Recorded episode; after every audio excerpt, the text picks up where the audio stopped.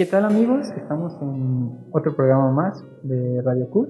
En este caso el tema será fetiches y pues nada, sean bienvenidos. Me presento, mi nombre es Cristian y voy a ser parte de la locución el día de hoy. Si mis compañeros se quieren presentar. Yo soy Miguel, también voy, estoy estudiando en el programa. Soy Luis Roberto, eh, también voy a estar aquí.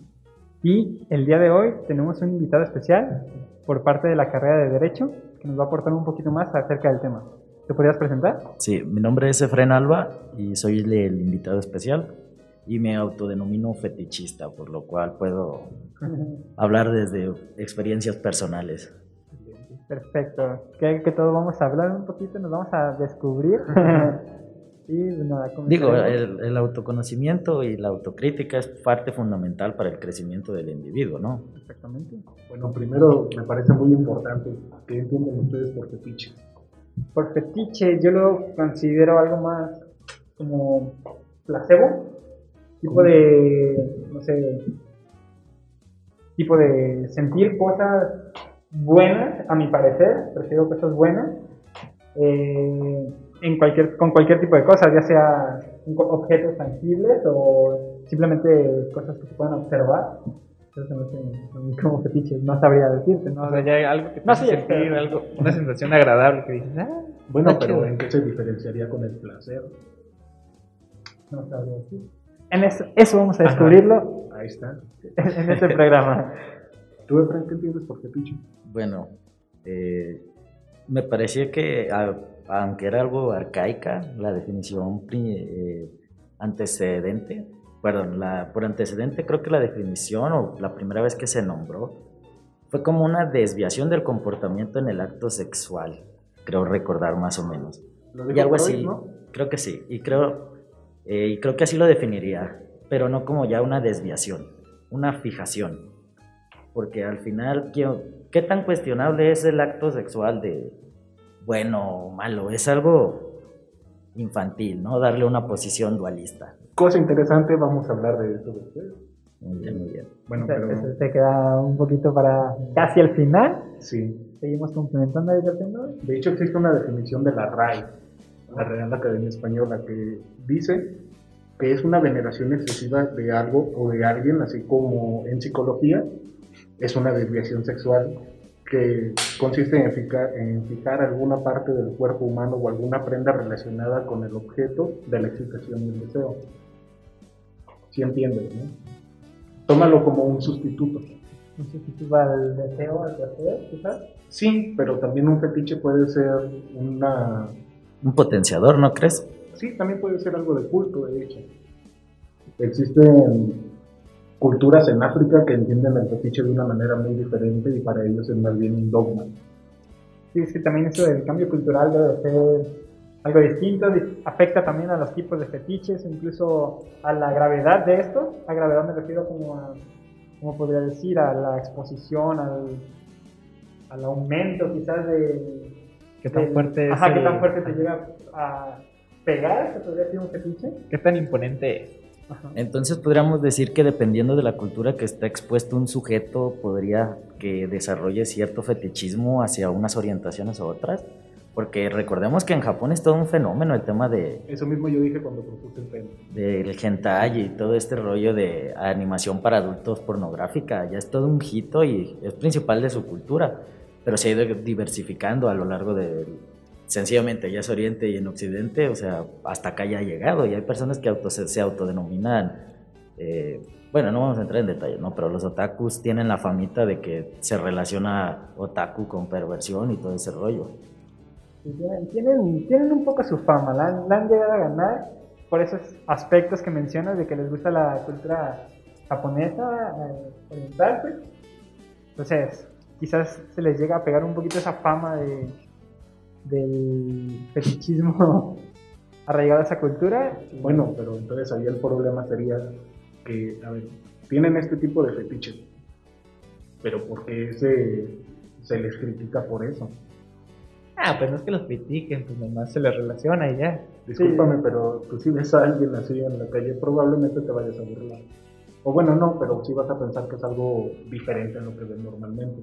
Pues Bueno, es, es en- inherente a, a la naturaleza humana, ¿no? O sea, le temes a lo que desconoces y como es un fenómeno desconocido y digamos, como es algo que recientemente entró en nuestro sesgo cultural, todavía no estamos capacitados para aceptarlo. Ya, ya no solo respetar, sino aceptar. Bueno, el fetiche va muy de la mano con la sexualidad, ¿no? Y si recordamos, no hace mucho se empezó a dar educación sexual en la escuela.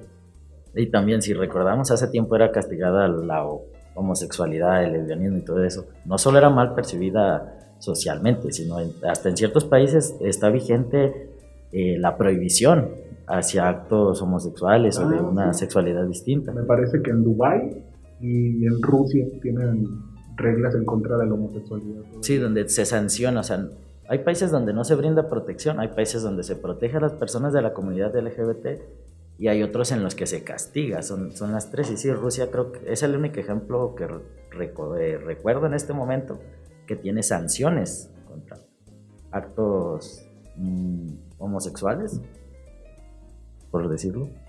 No tengo la seguridad, pero me parece que en serio Dubái también tiene ese tipo de lineamientos legislativos.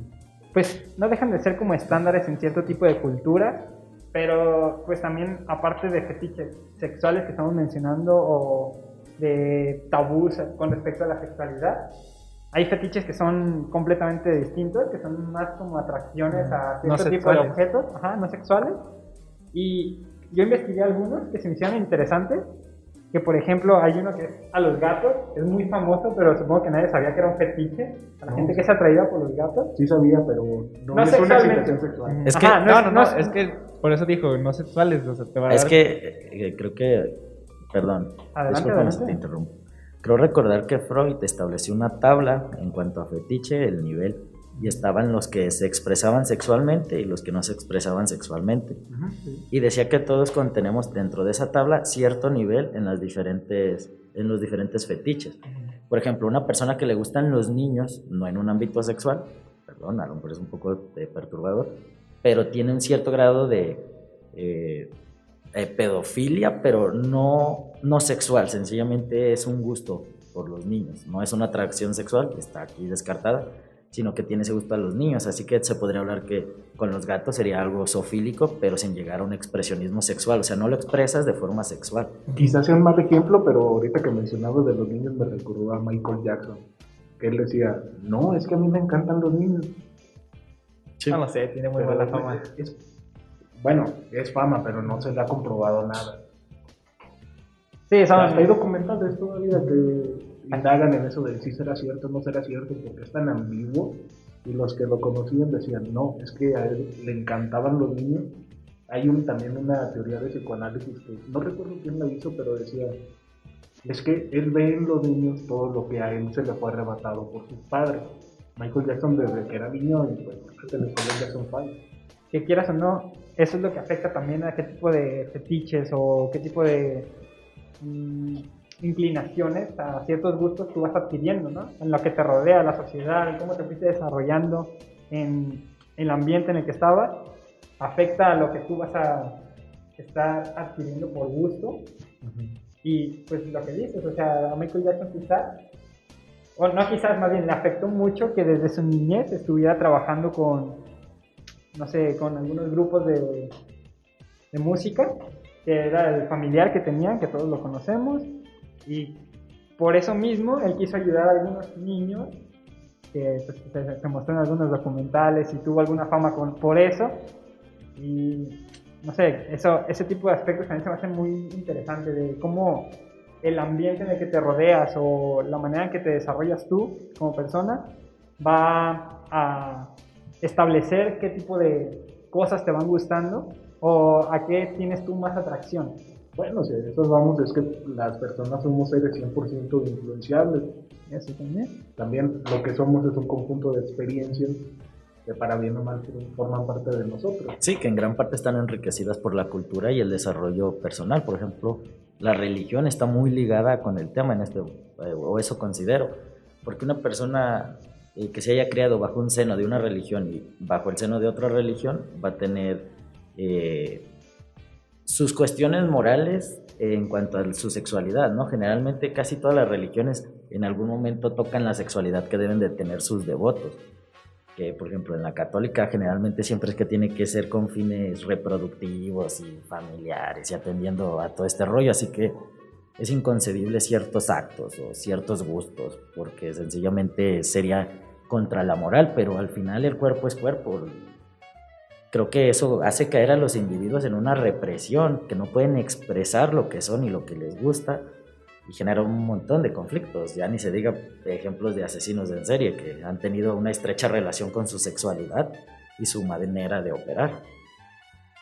Pues eso, eso, eso es muy cierto, o sea, eh, deja tú las religiones, las religiones, perdón, algunos tipos de poder, ya sea de monarcas o cosas así, que te limitan, se podría decir, eh, como los aspectos a tu desarrollo. O sea, es que ellos quieren que te, que te adaptes a sus estándares, ya sea sexuales, morales, lo que quieran, se tienen que adaptar a la manera que ellos lo ven, si no son excluidos por la sociedad los excluyen de su grupo. Eso también afecta un poco a lo que tú, a lo que tú vas a, a tomar para desarrollarte a ti mismo. O sea, puedes tú comportarte de cierta manera con el grupo, pero personalmente ya estás hablando de otro mundo. O sea, ya implican otros factores psicológicos, espero, supongo, no, no estoy hablando desde... ¿qué otro tipo de fetiches Ah, de hecho, eso también iba a decir, como te afectan a ti, por ejemplo, mi, mi, mundo, que podría decir mi mundo en lo que me estoy desarrollando ahorita, es la computación y eso, ¿no? Entonces, hay fetiches, o sea, nomás tocándolo, porque no, no, no tengo ese fetiche, pero hay fetiches que son gustos por los robots. Tiene un nombre, permítanme. Hay, hay, hay un gusto por los robots, aunque no lo crean. Y se llama... Obviamente no sexual. ¿No sexual? ¿eh? Hay uno que es atracción sexual por las máquinas que se llama mecanofilia. ¿Sabías que hay alguien en Japón que se casó con una novia virtual de un juego de Nintendo DS? Es que a eso es a lo que me refiero. O sea, si ves, allá en Japón tienen mucha esa, esa fama de estar encerrados casi todo el día, ya sea por trabajo, incluso como no desarrollan sus habilidades sociales, tienden a tener fetiches más tipo digitales, electrónicos, cosas así. Por eso se les tiene mucha fama de que tiene fetiches algo extraños. Pues, eh, pero déjame mencionarte ahorita el nombre, lo estoy buscando. Aquí está, se llama robofilia. Pero es una atracción por los robots, no sexual, solamente es atracción. Hay personas que les gusta mucho, no sé, armarlos o comprarlos, que tienen su colección de robots gigantes. sí, en, en, esa tabla podríamos incluir de una forma no sexual también, por ejemplo, las personas que les encantan los, los gadgets. Hay ah. quien se autodenomina un aficionado. Yo personalmente no, yo no sé mucho, pero sí tengo amigos y conocidos que saben mucho de equipos electrónicos, de pantalla. Son los que te dicen, no, bro, con ese te comprabas una PC gamer. con ese te comprabas algo mejor. Sí, sí, sí. Sí, los calidad-precio, o sea, ¿no? Es lo, que, es lo que me refiero, o sea, dependiendo del ambiente en el que te desarrolles, es en el que te va a seguir como... Sí, digo, por ejemplo, un fetiche que yo me podría atribuir del ámbito no sexual sería la urología, que no es como tal un fetiche, es un interés pero yo lo denomino fetiche porque me gustan mucho. Discúlpame, ¿qué es eso? Eh, la urología es la ciencia que estudia el tiempo y sus magnitudes, es metafísica, pero eh, está intrínsecamente ligada a la medición, por lo cual es al tiempo y es a los relojes. La urología casi casi está enfocada en los relojes, en la creación, y pues hay una infinidad, el tema es muy extenso y no es el punto, solo voy a decir que ese sería un expresionismo no sexual, tener ese interés y gusto por los relojes, aunque no es algo sexual, ¿no? A mí no me va a prender el ver un reloj, pero sí me va a causar impresión, interés y curiosidad. Sí, es cierto, te vi entrar en una subasta de un reloj. es que estaba bonito hasta cierto punto. Eran sus aspectos eh, técnicos lo que me atraía de él, no su estética creo que terminó no gustándote de todos modos. Te estabas quejando. Bueno, al final no gané, mira. Ahora planeas una cosa y sale otra completamente distinta, ¿no? No, pero sí, incluso entrando ya en lo personal, había otro que investigué también. Ahorita que investigué al respecto del tema, me nutrí de bastantes tipos de fetiches y vi uno que me sentí identificado, que era por cosas hechas por cartón o, de, o cartón así en general, ¿no? Ajá. Y yo me sentí identificado con eso porque yo tengo, me gusta mucho guardar cajas. Siento que, no sé, a mí me gusta guardarlas, acomodarlas, se me hace muy hermoso tenerlas ahí a la vista. Y como dices, no es que me prenda verlas, pero me da ¿Cajas como- de qué tipo? cajas de cartón, o sea, cajas de celulares, celulares, de audífonos. teclados, de cosas que compre, incluso las de Mercado Libre que te mandan tus paquetes, ahí las tengo. Creo que podríamos decir que entonces eh, la línea del placer no tiene que ser precisamente el clímax, sino satisfacción, ¿no? Satisfacción. Causa placer y satisfacción. Eh, En menor medida me refiero a placer, sino es mayor la satisfacción que te causa el, el coleccionar esas cajas, ¿sí? ¿no? ¿Has escuchado de los placeres de la vida? Sí, Uno de ellos es el sexo. Uno de ellos. de hecho. Hay muchos. Y mira, está sobrevalorado, siendo sincero. Sí. Sí, mira, yo, yo digo que el principal placer de la vida es comer. Yo. Uy, sí. Pues es con el que Pues todos mira, a mí no me necesitas preguntar. Exacto. Eh, Eh, Miguel, ¿yo quisieras comentar algo? No sé, Sí, pues. Sí, dime qué fetiche tienes. Ah, Ajá. pero ahí. Nada, pues mira, no te puedo decir ahorita cuál tengo porque no soy seguro. Pero te puedo investigar, hice así como una investigación de los más comunes. Bueno, es que un fetiche puede ser cualquier cosa que te genere una gran afición. Pues, por eso te digo que pues, ahorita no andamos investigando. ¿Qué- Bueno, ¿Qué investigaste entonces? ¿Comunes? Sí, los más comunes. ¿Cuáles son los más comunes? Eh, pues, pues que siempre los fetiches se van un poco más a lo sexual y era como, pues que las personas les gusta ver a, la, a su pareja o bueno, no justo a su pareja, pero pues así como, ah, pues con la que vas a hacer el acto. la pareja sexual. Ajá. ¿Pollerismo? Eh, ¿Cómo? ¿Pollerismo? No, eso sería no tu pareja, ¿no? Sería ver a, a otros sosteniendo un acto. Ajá. Creo que también puede ser tu padre. Bueno, sí, puede ser tu pareja, pero ¿cómo? No, ¿para qué te vas en detalles? Era que era tu pareja, déjalo en pareja. Eh, pues en lencería, ropa interior, a veces hasta pues con disfraces. no sé qué tan cómodo me siento con eso porque en mi cabeza es como un checklist ahorita que dicen. "Más comunes, Veamos cuál es Sí, lo sí, cual sí, es- descubro". este tipo de, de programas son, o sea, te, te ayudan a identificar cosas que tú no sabías, te, te ayuda a conocer. Yo investigué sobre el tema y me di cuenta que, Que tengo hay, muchos, dice. hay varios fetiches en los que digo, wow, o sea...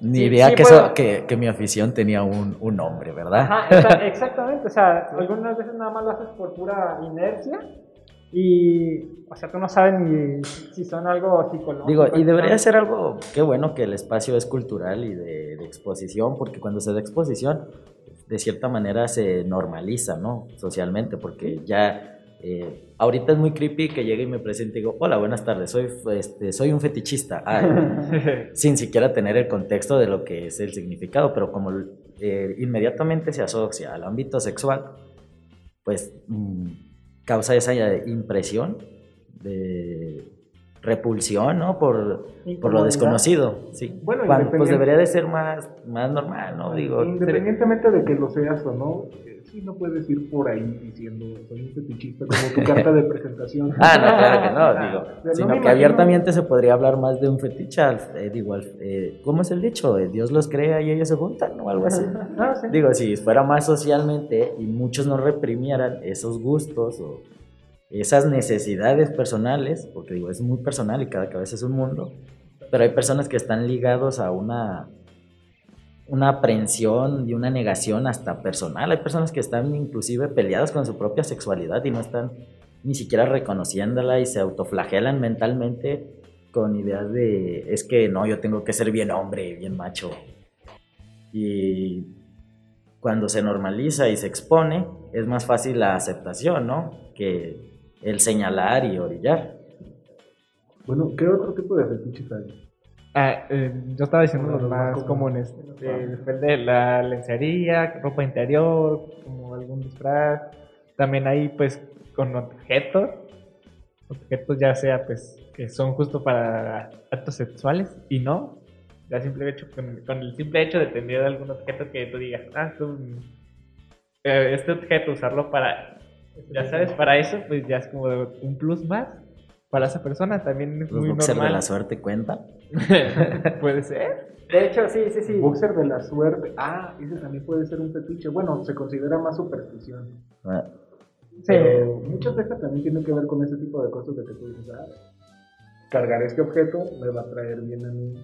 Sí, sí, que Y generar... como tú lo eh, tratas de una manera casi religiosa, Pues es lo que genera un fetiche. es lo, que- lo que mencionabas ¿no? al principio de qué era un fetiche ahí viene eso de algún objeto que- o ya sea físico o religioso como las figuras de la Virgen cosas así no sé Como algún Goku que tengas ahí en una estantería. exactamente o sea es como ya lo habíamos mencionado podría ser algo que te potencie ese tipo de actividades o placer o satisfacción es algo que genera eso en general ¿alguno otro amigo? Eh, pues con las partes del cuerpo que son las, yo creo que la más común. ¿Quién ha escuchado hablar Ajá. del meme de patas? ¿no? Ajá, del meme de patas de mm, patas. Sí, o sea, creo que es el más normal de, de todos. Pero pues hay de ¿Qué tanto puede ser una parte del cuerpo? Pues cualquier parte del cuerpo. Pues, por lo ejemplo, está- la- si está orientado esa parte del cuerpo para la sexualidad, ¿también es un fetiche? Eh, pues, Es que a fin sí, de ¿no? cuentas todos son fetiches, nomás porque unos son sexuales y no. O sea, puede ser, no sé, el cabello y. Pero ya hablando de fetiches en el ámbito se- sexual, cuando tiene que ver con partes del cuerpo. Pues no deja de ser una parte del cuerpo, o sea, Ajá. 100% ¿Lo debe ser un fetiche. Sí, pero si tiene... No, o sea, creo que yo, yo entiendo eh, a lo que vas, sino que qué tanto se puede denominar fetiche cuando está algo normalizado, ¿no? Por ejemplo, las personas heterosexuales, ¿qué tanto puedes decir que tienen fetiche hacia la atracción del sexo eh, de lo de contrario, ¿no? Si eres heterosexual o si eres homosexual, eh, al sexo, ¿no? Me- entendiendo por sexo lo que se liga a género, para no decir la palabra abiertamente, porque No, sigue siendo... yo me refería más bien a, a, pues, a los genitales. Sí, o sea, no quería yo decir genitales, digo, es- estás diciendo qué tanto podemos denominar como fetichista una persona que, por ejemplo, que sea de conocimiento heterosexual y diga, no, pues a mí me gusta el genital femenino. Exacto. O- Pues es- es- no deja de ser fetiche, vuelvo a decir, o sea, Lo dijiste de una manera menos fuerte de la que se me ocurrió. Así traté de, sí sabía que se te iba, me dificultó, eh, yo tengo desde que ingresé pensándolo y lo acomodé con las palabras más, más suavizadas. Pero ahora, después de todo esto, ¿los fetiches son buenos o son malos? ¿cómo lo consideras? Eh, ni buenos ni malos. Eh, es- Es que como tiene que ver con un desarrollo personal de tu propia sexualidad, entonces ¿por qué tienes que denominarlo como bueno o malo? En tanto no dañes a nadie, yo creo que está bien. Fue lo que yo le decía hace rato a mi compañero que veníamos platicando. Pues yo digo, creo que sí hay unos malos, como pues la pedofilia, que ya tiene como un problema legal A un cierto grado. a cierto grado, sí. o sea, Pero ¿cuál sería la diferencia entre un fetiche y una parafilia? No sé qué sea para ti. no podría La decir. pedofilia es una parafilia. Ah, Creo que parafilia era cuando ya se denominaba como una desviación, ¿no? Que ya no es considerado sano. Aunque también pues es un poco dualista, ¿no? ¿Dónde pintas la raya entre lo dualista? Bueno, mejor dicho, bueno eh, ¿dónde está la línea moral? Porque también hay que recordar que la moral es influenciable de la cultura. Eh, me parece recordar que en una clase, creo que fue, no, no recuerdo si era derecho comparado o algo así, re- no, olvido, no recuerdo el nombre, pero recuerdo que vimos los marcos jurídicos de otros estados. Aquí en México, por ejemplo, era algo que llamó mi atención. La edad mínima para consensuar eh, una relación sexual son los 18. Y me chocó eh, culturalmente que en España, en su eh, norma jurídica, o sea, en su cuadro normativo, eh, la edad para dar consentimiento sexual es de 15 años. Y aquí es, sin- bueno, digo, porque yo vengo de aquí, de mi contexto de 18. Eh, digo, eh, ¿qué tan acertada es esa eh, normatividad, no? Porque ¿qué tan factible es decir que una persona tiene el desarrollo mental, emocional y físico para consensuar un acto sexual a esa edad? Creo que se basa en una media. Ay, es que está, te digo, es, es un tema difuso. Porque... Es más dependiente de la cultura en la que se vaya a juz- juzgar, se podría decir, o, o castigar, en dado caso, algún tipo de mal uso de algún fetiche o, como mencionaste, ¿qué era el nombre? Parafilia. para Sí, parafilia. Entonces, dependiendo, yo creo, de la cultura, es dependiendo también del, de la media que mencionas, a la que se va a ajustar ese tipo de, de línea. Y no sé, o sea, aquí, a mí en lo personal, Entonces eso lo vuelve un poco más difusa, ¿no? Porque ah, aquí está bien, en otra parte está mal. y- ¿Quieres que vuelva más difusa esa línea? O sea, a ver, Recuerda, bueno, tú no, ninguno de nosotros existía, pero hace 100 años, ¿a qué edad tenían hijos? pues A es, que 15 eso estaba, eso estaba 15 ya correlacionado con la esperanza de vida también. Te mataba una vena en mal estado. Pincharte un sí. dedo era, era una sentencia de muerte inmediata, ya fuera de astilla, de, de cualquier material, estabas muerto. Sí, Así pero que- entonces ese, esa edad de consentimiento, ¿no supiste desde qué año fue? No, no, no recuerdo, es que te digo, ya No lo vi, que lo vi en segundo semestre. para muchos- dar la aprobación. Pues yo creo que antes no, no era tanto así. Por eso te digo que antes no creo que tuvieran como cierta de, ah, después de esta edad ya puedes hacer y no hacer. Pues no, o sea, se Es veían que era muchos muy los... diferente. Bueno, pues es que antes las relaciones pues eran pactadas por los Ajá. padres, si recordamos, o sea, ni siquiera había cierto Desde- consentimiento de... A veces de- desde niños ya estaban, no, te vas a casar con este. Sí, Eran otro tipo ni siquiera la mujer sabía que se iba a casar. Exacto, sí. sí, sí, sí, es que bueno, ahí, ahí ya vamos a entrar en una línea más difusa porque no traemos el antecedente. Si hubiéramos investigado el, antecedente, el antecedente histórico, pues tendríamos un poco más clara la línea, pero eh, haría falta más bases para discutirlo desde esa, desde esa área. Yo, lo- yo lo estoy discutiendo en que, dependiendo de en qué parte del mundo naciste, va a estar un detalle tan determinante de la sexualidad. Naciste en México, 18, naciste en España, 15. ¿Te das cuenta a lo que me refiero? Que, ¿Qué tan cuestionable puede ser la moral de un acto? Bueno, ya que vas para ese tema, ¿qué es mejor, la orientación o la represión hablando de sexualidad? Y es Bueno, que ahí ¿quién- está el debate. Ajá, y ya, ya sería otro tema, o sea, ya estábamos hablando... De hecho, también va ligado con de dónde viene el fetiche. Bueno, yo siento que los fetiches son más tipo psicológicos. O sea, tendríamos que hablar más con aspectos de qué, qué ha pasado con tu persona, más personales, no generalizando. Ah, sí, cierto, se me olvidó. Eh, de hecho, eh, Freud es la, bueno, no tengo la seguridad, pero me parece que fue la primera persona de hablar de desviaciones y de fetiche. Y mencionaba que la gran mayoría de los fetiches, al menos en su hipótesis, decía que venían desde la infancia. Sí, sí, sí, la- las etapas del desarrollo del individuo, ¿verdad? Sí. Que están intrínsecamente ligadas al placer de, de un infante que no tiene concepciones sociales ni morales. La primera etapa era, era la, la anal, ¿no? Porque el bebé lo primero que le genera Ah, sí. placer en la vida es, es el defecar. Ah, La hablaba segunda de- es el, el oral, cuando eh, lo que le genera placer a un infante es Cuando cuando le están saliendo los dientes, el estarse metiendo cosas a la Sí, boca. a la boca, sí. Sí, de hecho hace poquito también tocamos este tema en una clase y pues es cierto, o sea, yo creo que la única manera en donde no, no estás afectado por la sociedad es cuando eres un niño y que también es cuando obtienes el mayor desarrollo, que es lo que dicen, cuando tienes la esponja todavía seca y puedes absorber muchas cosas, es ahí, o sea, en la juventud, ¿no? Y no sé, en, la en lo personal yo siento que los fetiches son algo bueno hasta cierta medida porque pues, te ayudan a satisfacer cierto tipo de, de, de cosas. Que genera te- placer. Ajá, o sea, Creo que yo personalmente digo que el fetiche no es bueno ni malo porque plantarle una línea, una línea moral a un tema que es de ética principalmente, digo, eh, a mí me... eh, ay, no iba a decir una expresión muy vulgar, la voy a intentar cambiar, pero digo, si yo quiero hacer cierta actividad y no daño a nadie, pues qué tan reprochable puede ser dentro de la ética, digo. No debería de ajusticiarse un gusto o algo mientras no exceda los... eh, mis intereses y mi esfera jurídica, ¿no? Mientras no le hago un mal a nadie, pues debería de aceptarse, ¿no? Digo, Se me ética. que pues también llevaste sociología, debiste haber visto también eh, los tipos de normas que había.